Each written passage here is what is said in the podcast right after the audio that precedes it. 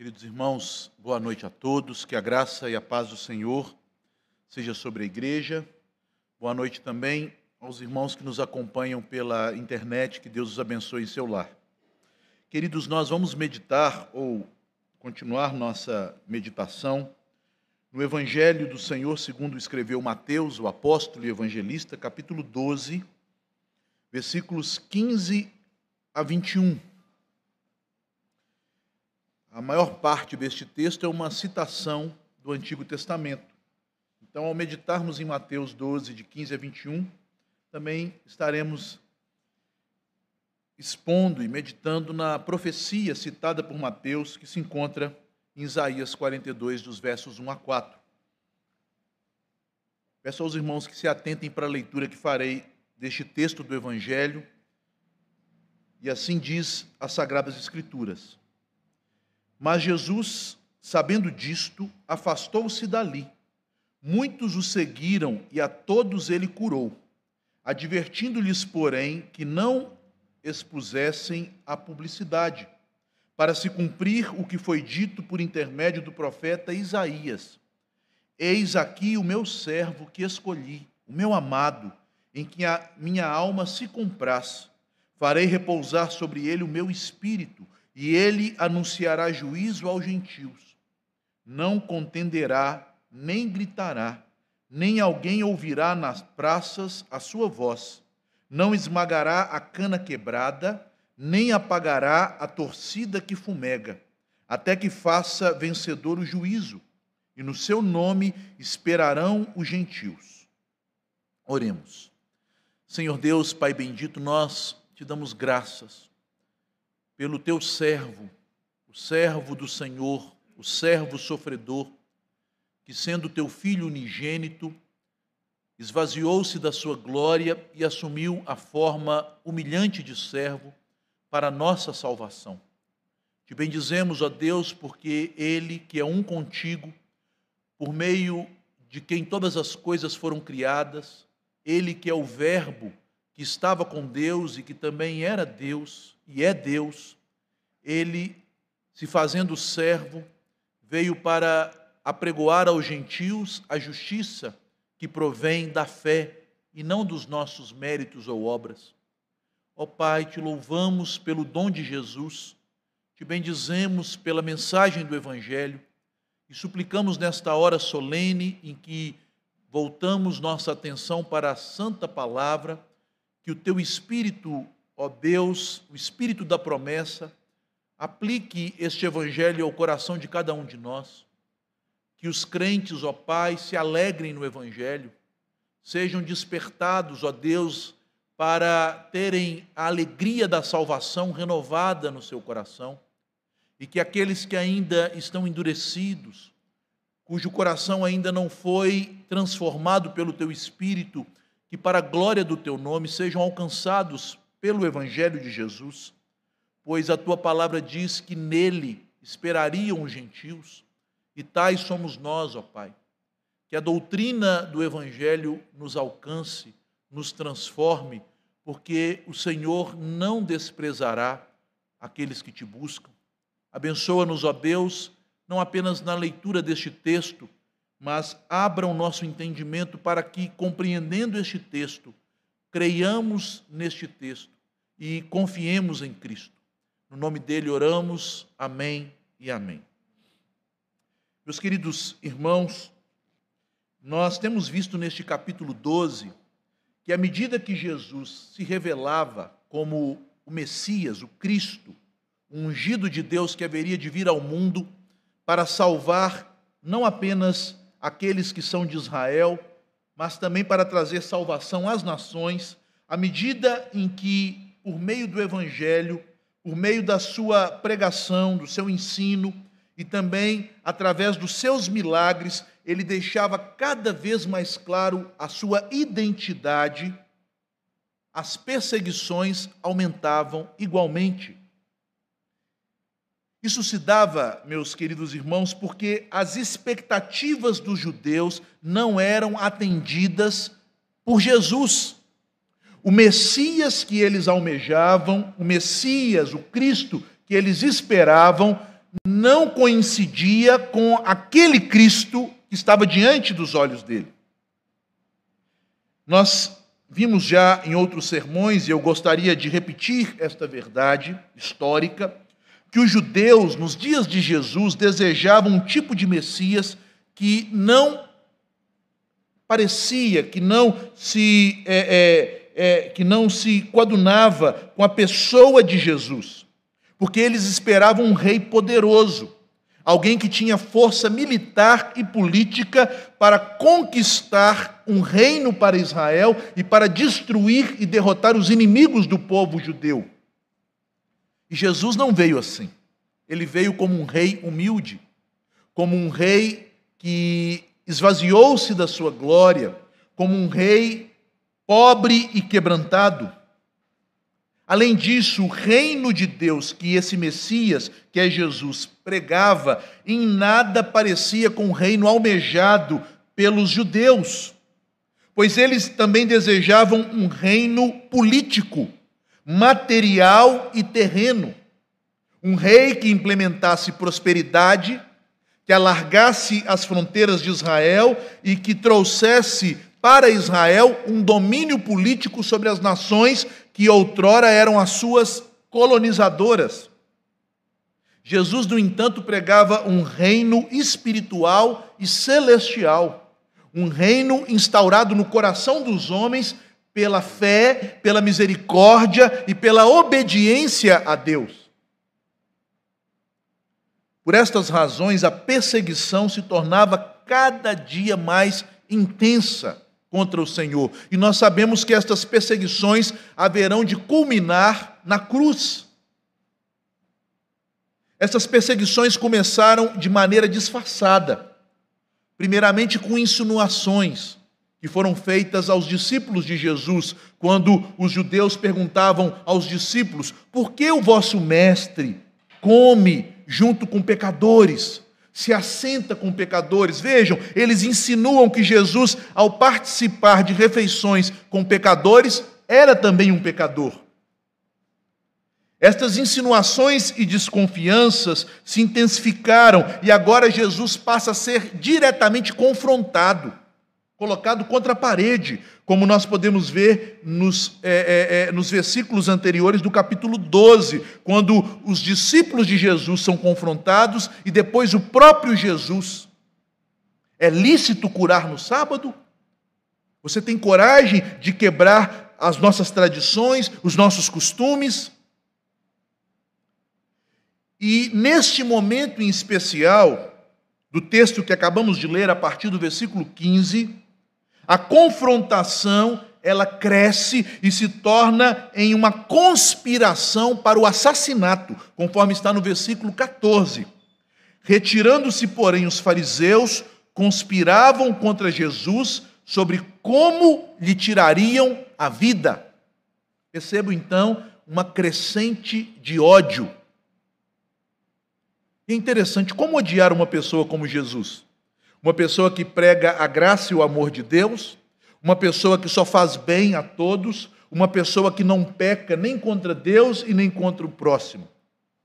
E a explicação bíblica é que Cristo é tão odioso ao coração humano porque a sua luz revela a nossa miséria e o nosso pecado. O próprio Jesus ensinou estas verdades em João no capítulo 3 a partir do versículo 19 que o juízo de Deus sobre o mundo é este: que a luz veio ao mundo, mas os homens amaram mais as trevas do que a luz, porque as suas obras eram más, e eles não vieram para a luz, a fim de que suas obras não fossem julgadas pela luz.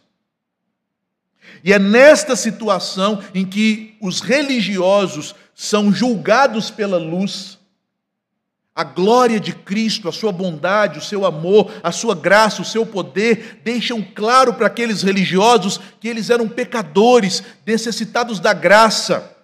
E ao invés de recorrerem a Cristo suplicando a sua graça, eles foram inflamados em seu orgulho, em sua autossuficiência. E nesta altura, neste momento do Evangelho, mesmo tendo diante deles o Filho de Deus, aquele que é o Senhor do sábado, porque estava com o Pai na criação e instituiu o sábado, aquele que se declara no versículo 6 como alguém que é maior do que o templo em Jerusalém, eles não percebiam que este era o Salvador, que veio também para cumprir um papel de servo, em humilhação, a fim de salvar os pecadores. No Antigo Testamento, queridos irmãos, nós encontramos, segundo os estudiosos, mais de 300 profecias acerca de Jesus, do Messias. E estas profecias revelam a identidade de Jesus como o próprio Filho de Deus, como Senhor do sábado, como aquele que é maior do que o templo, mas também profecias, principalmente em Isaías, em outros profetas, tratam do Messias, do Salvador, como um servo como alguém que se humilha e vem para realizar uma obra de oferecer a si mesmo em favor de outros, em favor do seu povo. No entanto, a cegueira espiritual dos judeus, o seu orgulho, os impedia de compreender que o Messias não era apenas o rei poderoso, mas também ele era o servo humilde. E é isto que Jesus nos revela aqui nestes versículos a respeito de sua identidade. Jesus é o servo do Senhor que se humilhou para salvar os perdidos de todas as nações. E esta mensagem afrontava o orgulho nacionalista dos judeus.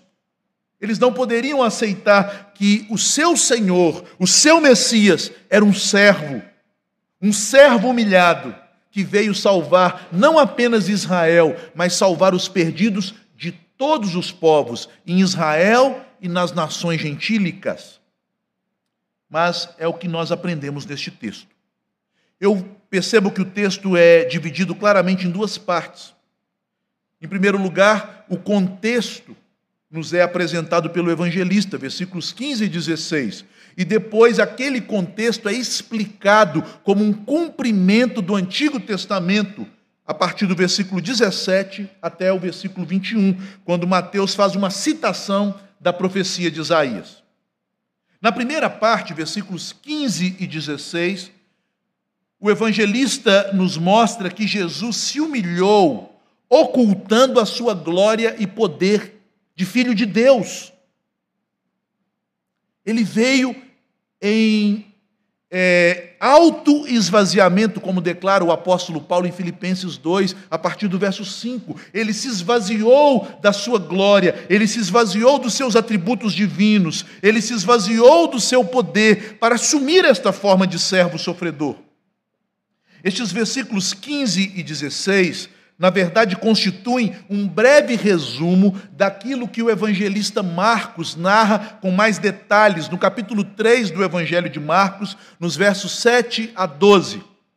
Depois de Jesus ter curado aquele homem da mão ressequida na sinagoga, e ser de maneira muito implacável perseguido pelos judeus, ele vai para outras aldeias, ele foge daquela perseguição, ele se retira para outras localidades e ali ele cura muitos enfermos e também expulsa demônios de pessoas possessas. E Marcos então declara que, na medida em que aquelas pessoas eram libertadas, os demônios usavam os lábios das pessoas possessas para identificar Jesus como filho de Deus. Os endemoniados bradavam: Tu és o filho de Deus.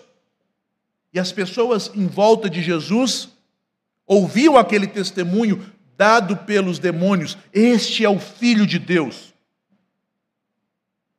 Jesus, no entanto, conforme nos diz o Evangelho de Marcos, aqui omitido por Mateus, ele mandava aqueles demônios se calarem, dizendo: Não revelem quem eu sou, não declarem a minha identidade.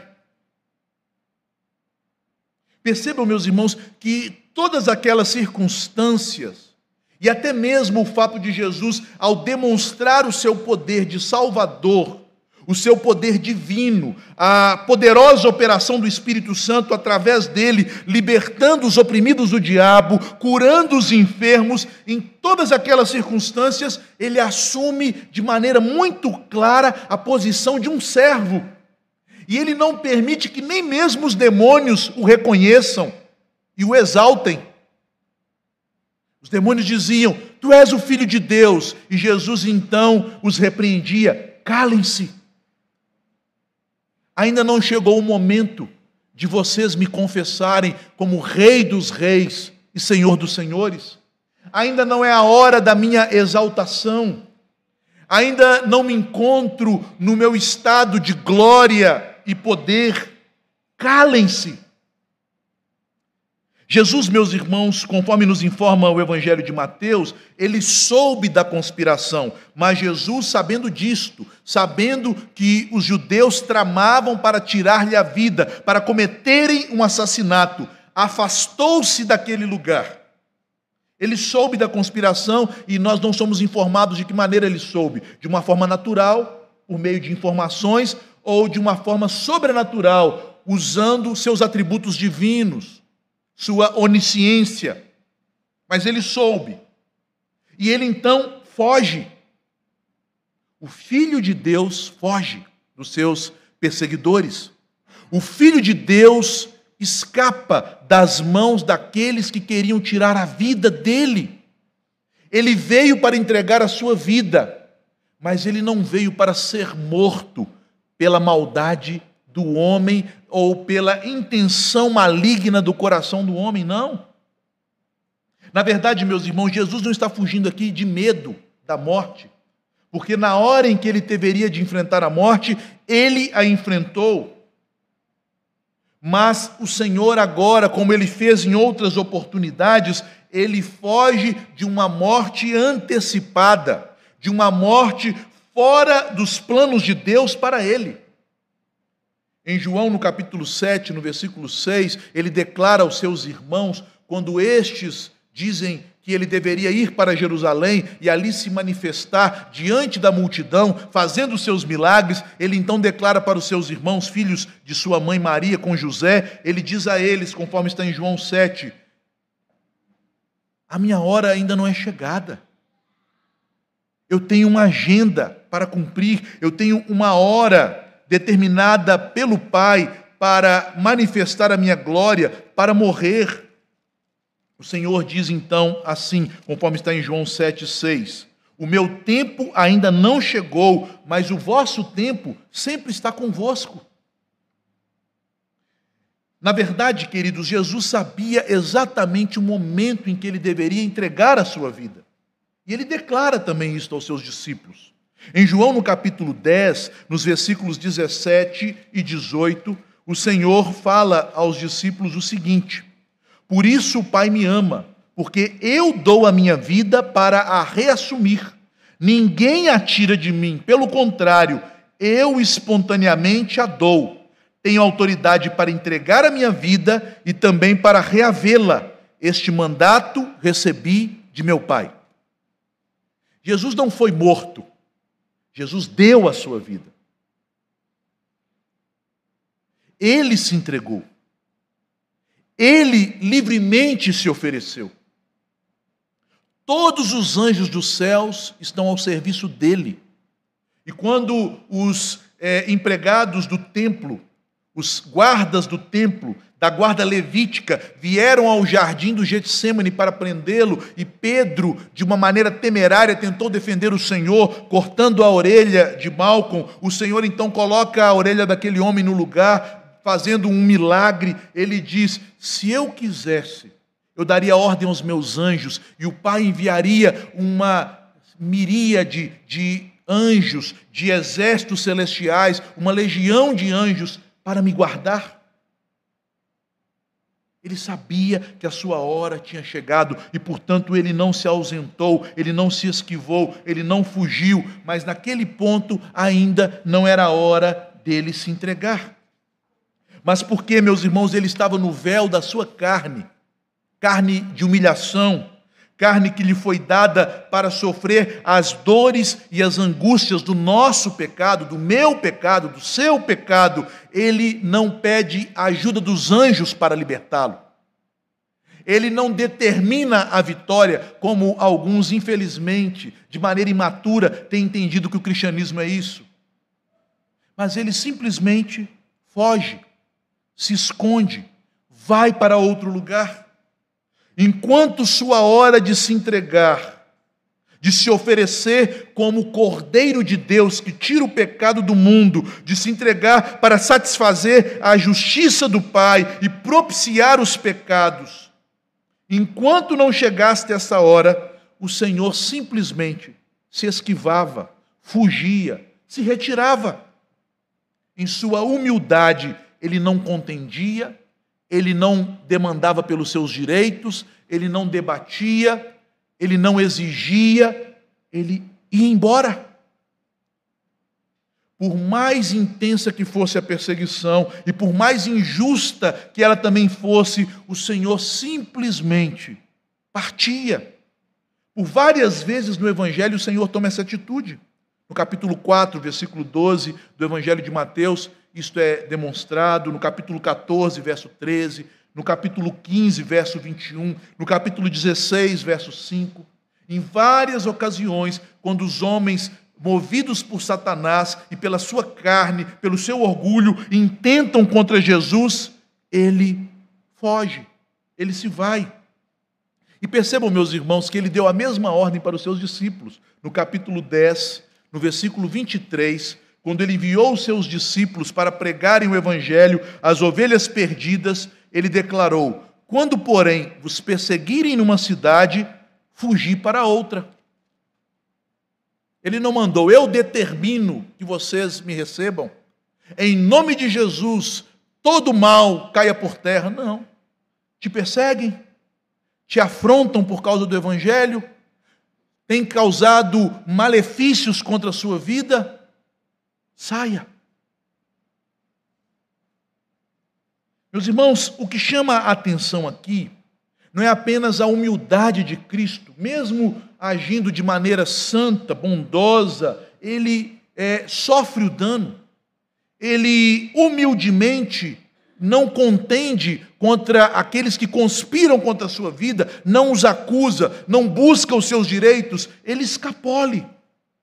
Não apenas a humildade nos chama a atenção, mas o que nos chama mais a atenção é o que acontece no versículo 16, quando Jesus então adverte não apenas os que foram curados e que anunciavam essas curas, também os demônios que proclamavam que ele era o filho de Deus, mas eu imagino que também ele adverte os seus próprios discípulos para que não o expusessem à publicidade. Ele não queria os holofotes. Havia um ocultamento intencional por parte de Jesus, um ocultamento proposital. Alguns teólogos têm chamado esta forma de Jesus lidar com a sua notoriedade, sempre fugindo dos holofotes, sempre fugindo da fama do mundo, de o segredo messiânico. Esta é expressão que os teólogos usam, o segredo messiânico. Por que Jesus, quando curava pessoas, por exemplo, no capítulo 9, no versículo 30 de Mateus, ele cura dois cegos que reconhecem que Jesus é o Cristo, o Messias, porque chamam Jesus de filho de Davi. Filho de Davi, tem misericórdia de nós. E Jesus ignora o chamado deles, a confissão deles, até que Jesus entra em sua casa, os chama para entrar e lá dentro ele realiza a cura de maneira oculta e alerta aqueles homens: não contem isso para ninguém.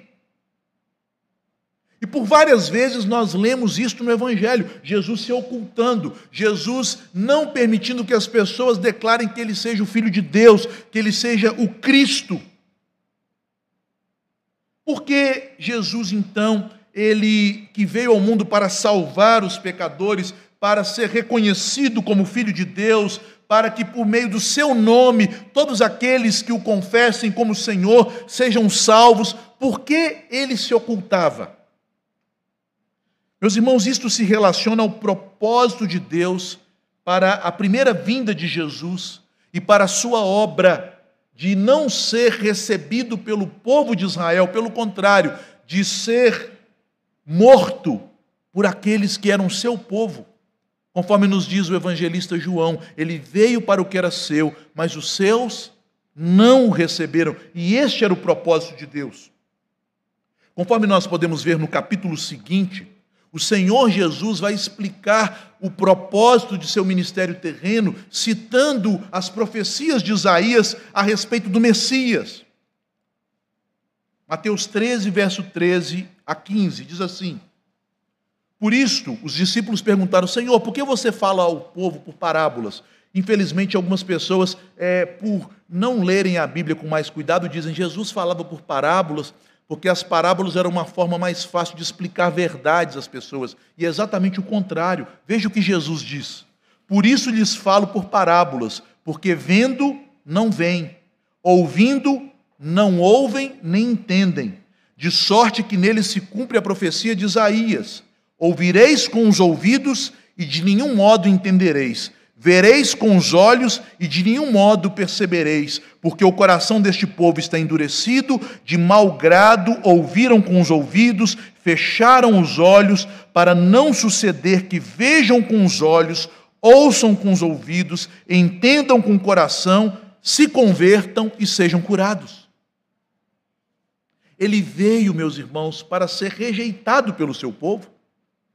É isto que nos explica as Escrituras no livro de Romanos, o apóstolo, do capítulo 9 a 11. Por que Israel não aceitou o Messias? Porque era necessário que Israel o rejeitasse, a fim de que ele, como um servo sofredor, sendo rejeitado pelo seu povo, fosse entregue como um sacrifício pelos pecados de todos aqueles que nele creem era do propósito e do decreto de Deus que na humilhação de Cristo ele ocultasse a sua glória, a fim de que, uma vez rejeitado, a glória de Deus para salvar pecadores se manifestasse na cruz. É por isso que na oração sacerdotal, em João capítulo 17, Jesus ora ao Pai antes de entregar a sua vida, dizendo: Pai, glorifica o Filho com a glória que me deste antes da fundação do mundo e como o Filho foi glorificado? Ao realizar a obra do Pai na cruz, ao ser rejeitado, desprezado, ao ser o servo sofredor de Isaías 53, que pelo seu sacrifício redimiu a muitos, purificou dos seus pecados o povo de Deus. Portanto, meus irmãos, Jesus é este servo que, ocultando o seu poder, ocultando a sua glória, realizou uma obra para a salvação do seu povo. Os versículos 17 e até o 22 são uma citação da, da profecia do Antigo Testamento que serve para atestar que aquilo que Jesus está fazendo e dizendo é exatamente o que Deus, séculos antes, anunciou aos seus profetas que o Messias faria. O que é uma comprovação ainda mais eloquente da cegueira espiritual de Israel. Deus havia dito e anunciado ao povo de Israel pelos profetas que o Messias viria para sofrer, para ser rejeitado, para fazer um sacrifício em favor de muitos, para ser um servo humilde e quebrantado. Mas eles só liam as profecias que tratavam da exaltação de Cristo e ignoravam as profecias que falam da humilhação do nosso Senhor Jesus. Jesus, então, meus irmãos, ele se humilhou como servo para salvar os que esperam nele, conforme estão, é, estão registradas nestas palavras do verso 17 a 21. Diz o texto aqui: para se cumprir o que foi dito por intermédio do profeta Isaías. E Mateus passa a citar a profecia de Isaías. Na verdade, queridos, nós temos aqui das citações que nós encontramos neste evangelho a mais longa. Isaías 42, dos versos 1 a 4, é citado em toda a sua extensão, com algumas modificações interpretativas feitas por Mateus. E o que nós observamos nesta citação? Em primeiro lugar, no versículo 17, nós temos uma cláusula, uma espécie de termo técnico que é usado por Mateus ao longo de todo o evangelho para se cumprir o que foi dito por intermédio do profeta. Mateus sempre usa esta cláusula para demonstrar ao povo judeu que Jesus de fato é o Cristo que eles esperavam, mas que por causa de seu orgulho e cegueira eles rejeitaram. Ao longo de todo o evangelho, esta fórmula que evidencia e salienta a cegueira do povo judeu, a sua a, a, sua ignorância para compreender as Escrituras é usada por Mateus para que os judeus entendessem: o Messias já veio, Jesus é o filho de Davi, o prometido a Abraão, o salvador das nações. Não há que se esperar outro. Então, nós temos a partir do versículo 18 a profecia de Isaías. Eu gostaria de explicar esta profecia em suas partes, em seus detalhes. Aqui no versículo 18, na primeira parte do verso, quando diz: Eis aqui o meu servo, é Deus apontando para o filho, é Deus dando testemunho a respeito de Jesus, é o Pai falando do Filho eterno. Este é o meu servo, a ele escolhi, ele é o meu eleito, o meu amado, em que minha alma se compraz, nele eu tenho prazer. Estas declarações, meus irmãos, servem para descrever a chamada aliança da redenção, a aliança eterna que há entre as três, as três pessoas da Trindade. O Pai, desde antes da fundação do mundo, escolheu salvar pecadores. E ele escolheu salvá-los através do Filho, conforme nós podemos ler em Efésios no capítulo 1, dos versículos 3 a 6. Ele nos predestinou para a adoção de filhos através de Cristo, antes dos tempos eternos, nas regiões celestiais. Este filho, então, é escolhido pelo Pai como representante da nova aliança, como aquele que receberá a incumbência de vir como um servo, de esvaziar-se da sua glória, para morrer pelos pecadores, para redimi-los dos seus pecados, para reconciliá-los com o Pai. Ele é o amado. E esta expressão não é apenas um predicado, uma qualificação de Jesus, é também um nome de Jesus. O apóstolo Paulo, é, em Efésios do capítulo 1, ele diz que Cristo é o amado, um nome próprio, porque o amor de Deus para com o Filho é um amor eterno, um amor que está no seio da própria divindade, conforme nós podemos ler em João 17, 24, quando Cristo diz que o Pai o ama antes da fundação do mundo. É por isso que a Bíblia diz: Deus é amor, porque Deus ama o Filho, o Pai ama o Filho, o Filho ama o Pai, em união eterna de amor, de eternidade a eternidade. Deus apenas, Deus não apenas ama, mas ele é amor em si mesmo, por causa da Trindade que subsiste eternamente no seio de Deus, no seio da divindade. Jesus é o amado do Pai, o escolhido do Pai, o único em quem o Pai tem prazer. Meus irmãos, infelizmente os crentes têm aprendido, por meio de um cristianismo humanista, antropocêntrico, de que nós temos valor. Deus não tem prazer nenhum em nós mesmos. Na verdade, Deus tem nojo de nós. E é isso que diz a Bíblia. Leia o Salmo 5, versículo 5. O que a Bíblia fala sobre pecadores. Esta ideia de que Deus ama os pecadores, mas que Ele odeia apenas os pecados, esta ideia eu nunca li esta, esta declaração em nenhum versículo da Bíblia. Mas eu leio lá no Salmo 5, no versículo 5, na segunda parte, claramente: aborreces a todos os que praticam iniquidade, pecado. Deus abomina, Deus aborrece todo pecador. O único amado de Deus é o Filho. Deus ama o seu Filho. Este, disse o Senhor no batismo de Jesus, este é o meu filho amado, nele eu tenho prazer. Deus não tem prazer em pecados. Deus abomina pecados e quem comete pecados não dá prazer a Deus, dá nojo a Deus. A Bíblia declara em Apocalipse 3 que Deus ele está a ponto de vomitar-nos da sua boca por causa dos nossos pecados. Esta ideia de que nós temos valor intrínseco, valor em nós mesmos, e isto torna Deus propício a nós para nos salvar, esta ideia não coaduna, não casa com o Evangelho. Jesus é o eleito do Pai, Jesus é o amado do Pai, Jesus é o servo do Pai, Jesus é o único no qual o Pai encontra prazer, porque ele foi o único que perfeitamente obedeceu o Pai em tudo, até a morte e morte de cruz, e ele foi como ovelha muda ao matadouro. Será que nós somos como ovelhas mudas, obedientes, submissos ao Pai, quando ele envia sobre nós enfermidades? Quando Ele permite que nós sejamos ultrajados, quando Ele permite que nós sejamos humilhados, quando as pessoas nos acometem, praticam injustiças contra nós, nós é, reconhecemos a soberania do Pai, o seu direito sobre nossa vida e nos resignamos e louvamos o nome dEle.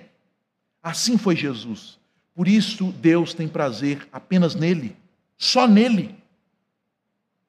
Mas o, amor salvador do Pai que se encontra nele é revelado a nós quando nós somos enxertados em Cristo.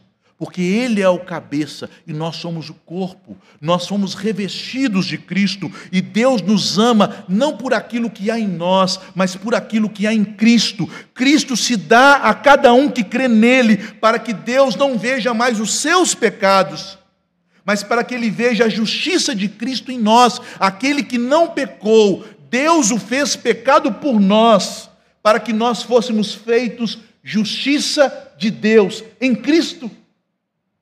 Isto é o Evangelho. Por natureza, somos inimigos de Deus, mas o seu amor nos é dado de maneira abundante, de maneira eterna, de maneira é, é, inquebrantável, por causa da nossa união com o seu Filho amado, em quem ele tem prazer. Calvino faz uma espécie de alegoria, quando explicando o episódio em que Jacó engana o seu pai Isaac, Jacó então se disfarça de Esaú, coloca as vestes do seu irmão Esaú, sua mãe mata um cordeiro, ele então se cobre com as peles daquele cordeiro, já que seu irmão era peludo, e se aproxima do seu pai que estava cego, e o pai diz: A voz é de Jacó, mas o cheiro é de Esaú. A pele, o tato é de Esaú. E Calvino então diz: Assim nós nos apresentamos diante de Deus. A voz é sua, pecador, mas o cheiro é de Cristo. E quem te cobre é o Cordeiro, é Cristo. Por isso Deus nos aceita, porque nós somos revestidos de Cristo. Ele é o Filho amado que é aprazível ao Pai. Portanto, a base da salvação encontra-se somente em Cristo, na obra dele, nos méritos dele, na justiça dele e nada em nós. Totalmente gratuita, totalmente realizada por este servo. Na segunda parte do versículo 18, nós temos a explicação do ofício de Cristo, isto é, a maneira como ele realiza esta obra de ser o eleito amado do Pai o seu ofício, meus irmãos, consiste, diz o profeta Isaías, citado por Mateus, de anunciar juízo aos gentios.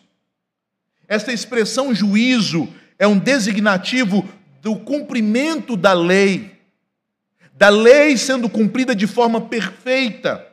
Não pelo fato de nós podermos obedecer à lei, porque nós somos incapazes disso, mas porque Ele a obedece em nosso lugar e para o nosso benefício e favor. Ele proclama o juízo, a justificação somente pela fé e pela graça.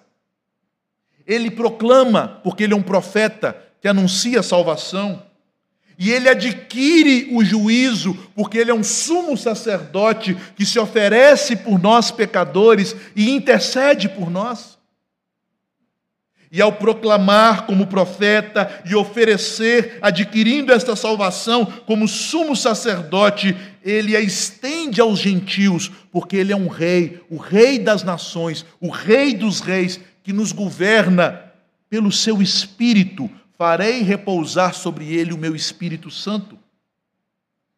Todos os ofícios de Cristo, como o Messias, o rei, o profeta e o sacerdote, ele o faz em nosso benefício, ele o faz para cumprir o propósito salvador do Pai, como servo do Senhor, e ele o faz no poder do Espírito Santo. Porque, meus irmãos, somente o Espírito Santo pode transformar o coração daqueles que estão longe, os gentios, que Isaías refere-se a ele como aqueles que habitam nas ilhas, nas terras longínquas do mar.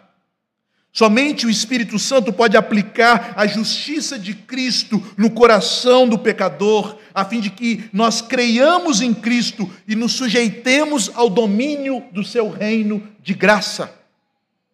No versículo 19, continuando a profecia, é descrita a forma de manifestação do servo do Senhor. Diz: ele não contenderá, ele não gritará, nem alguém ouvirá nas praças a sua voz. Exatamente a reação dele à perseguição dos judeus. Os judeus o acusavam, o perseguiam, os judeus tentavam de toda maneira tirar a sua vida, mas ele não contendia. Ele não gritava, porque ele se manifestou em sua forma de servo de maneira mansa e humilde. Não é isso que ele declarou no convite do Evangelho?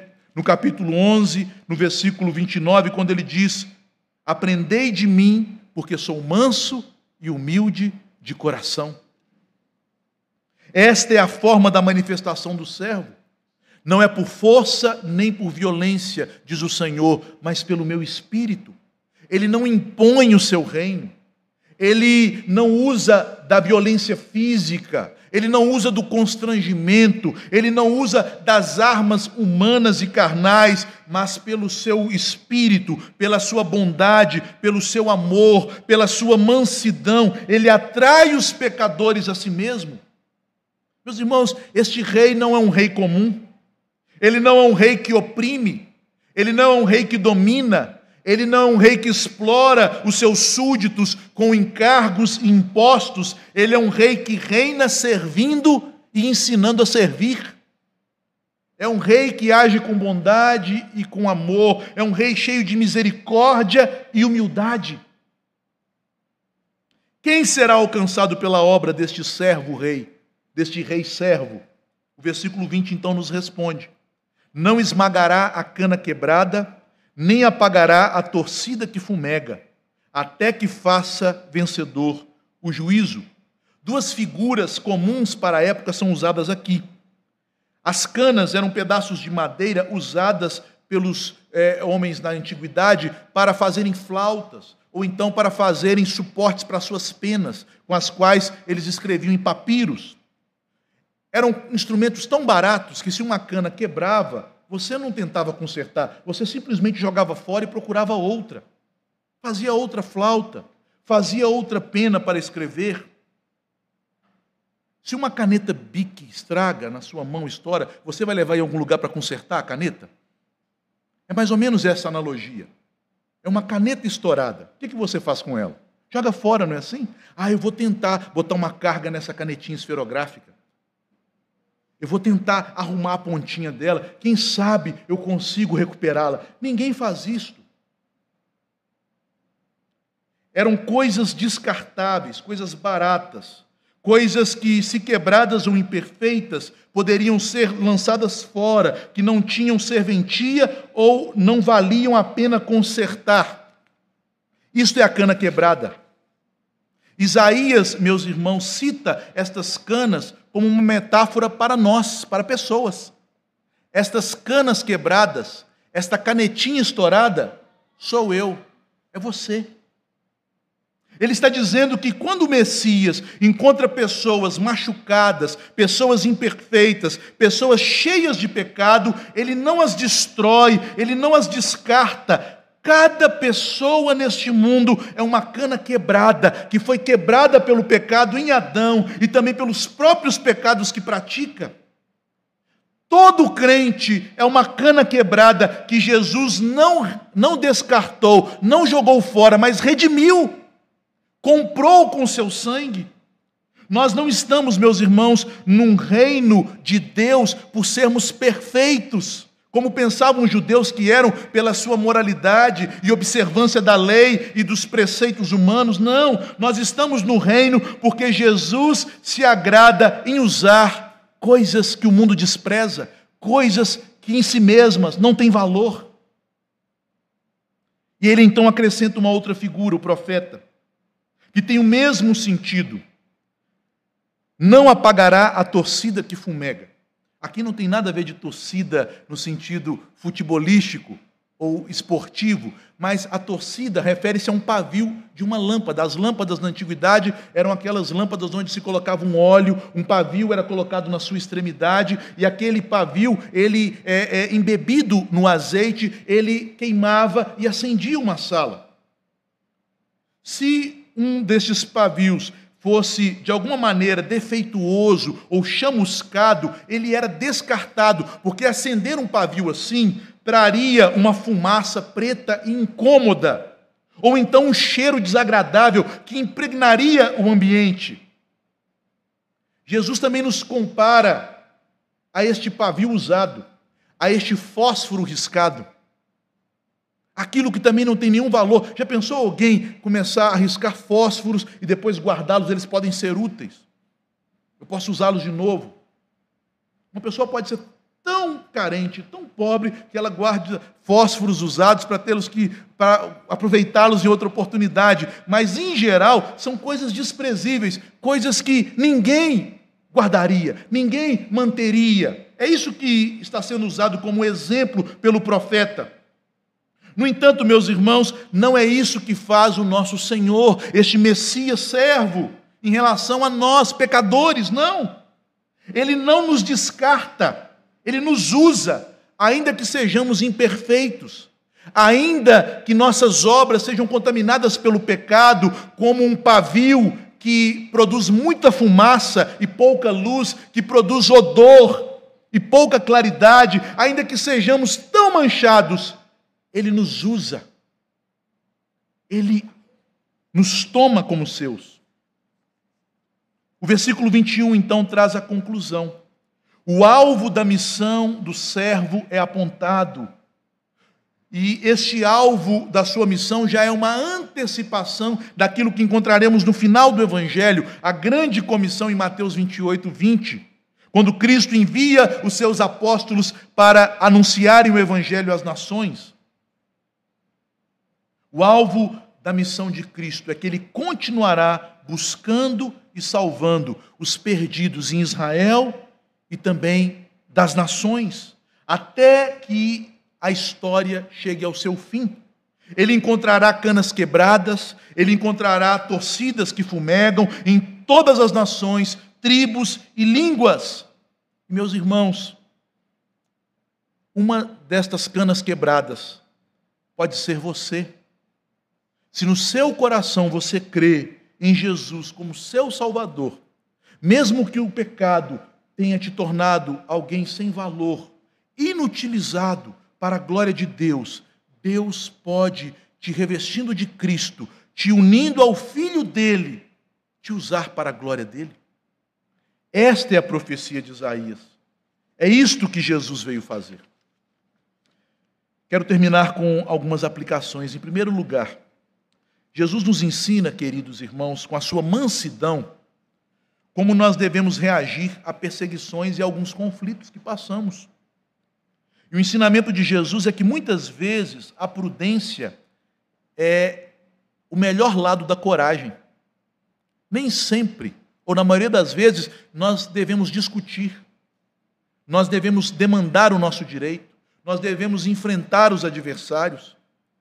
O Senhor quando injustamente perseguido, ele se ocultava, ele confiava no Pai.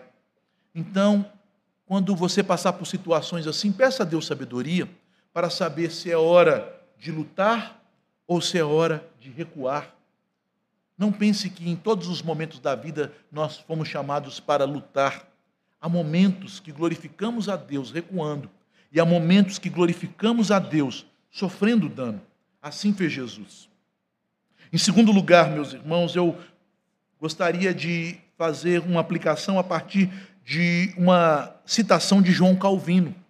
João Calvino, comentando este texto, ele diz: Não temos a liberdade de imaginar para nós mesmos um Cristo que corresponda ao nosso desejo e fantasia, mas devemos simplesmente abraçar a Jesus como ele nos é oferecido pelo Pai. Os judeus queriam um Messias que correspondesse às suas expectativas e por isso eles rejeitaram a Jesus. Muitos crentes têm tropeçado em Cristo porque imaginam que, pelo fato de serem crentes e servos de Jesus, todas as coisas devem ir bem para eles. Eles não podem ter enfermidades, problemas financeiros, problemas familiares, dificuldades com os filhos, enfermidades na família. Não é assim, meus irmãos. Cristo nos salvou, mas isso não significa que Ele nos livrará de todas as angústias e lutas desta vida. Ele nos diz: aquele que quiser vir após mim, negue-se a si mesmo, tome a sua cruz e me siga. Este é o Cristo que nos foi dado pelo Pai. Este é o amado e eleito do Pai em quem ele tem prazer. E é por meio dele que somos aceitos pelo Pai. Portanto, meus irmãos, cuidado para você não rejeitar o verdadeiro Cristo e escolher um Cristo que a sua própria imaginação criou. Em terceiro lugar, o texto nos fala que Jesus é o servo escolhido e amado pelo Pai. Somente nele Deus tem prazer. O primeiro passo para entrarmos no reino é reconhecermos que nada há em nós que possa trazer a Deus agrado, prazer. Até as coisas que nós fazemos que são boas, cuidar dos nossos filhos, trabalhar, cumprir com nossas obrigações, sermos misericordiosos, fazemos obras de caridade, até estas coisas, a palavra de Deus nos diz em Isaías 64, 6, até as nossas justiças são para Deus como trapos imundos. Não há nada em nós que cause prazer em Deus, a não ser Cristo. Porque quando Deus vê Cristo no seu coração, ele tem prazer em você. Porque quando o Pai vê a fé em Cristo brilhando em sua vida, ele se agrada de você. Ele te ama com amor eterno e com graça e misericórdia ele te atrai. Portanto, quando você chegar diante do Pai, a única coisa que ele quer que você apresente a ele é o filho em quem ele tem prazer. E se nós fomos unidos a Cristo, Deus tem prazer em nós. Até mesmo quando pecamos, Deus continua nos amando. E até mesmo quando Ele nos corrige, Ele em Cristo nos ama e nos corrige exatamente porque nos ama. Não permita que o diabo te faça pensar que o amor de Deus por nós está condicionado àquilo que fazemos. Cristo é suficiente. Cristo é o amado do Pai em quem ele tem prazer. E finalmente, queridos irmãos, a salvação em Cristo é para pecadores imperfeitos. O que é demandado de nós para entrarmos no reino é reconhecermos que nós precisamos do reino, que nós somos canas quebradas, que por mais que nós nos esforcemos, por melhor que possamos proceder, nós somos pecadores, nós somos imperfeitos, nós somos incapazes e insuficientes de andar no padrão de perfeição que Deus nos criou para que andássemos nele. Nós somos, meus irmãos, em nós mesmos descartáveis. Somos vasos de desonra que, se não fosse Cristo em nós, seríamos lançados fora pelo oleiro que nos fez. Mas aqueles que reconhecem que são canas quebradas, que são vasos sem proveito, são estes que buscam a justiça de Cristo e não a justiça própria, são estes que Deus mandou o seu Filho para salvar. Porque Jesus não despreza aquilo que para os homens é desprezível. Ele pode nos salvar, ele pode nos usar, e ele pode, apesar de nossas imperfeições, nos amar e nos tornar aceitáveis na presença do Pai. Infelizmente, aqueles que confiam em suas próprias obras não confiam em Jesus. Mas nós não somos deste. Nós somos aqueles que não confiamos em nós, porque nós confiamos no Senhor. Ele é o único caminho, a verdade e a vida. E ninguém vai ao Pai a não ser por Jesus, porque não há outro nome pelo qual importa que sejamos salvos.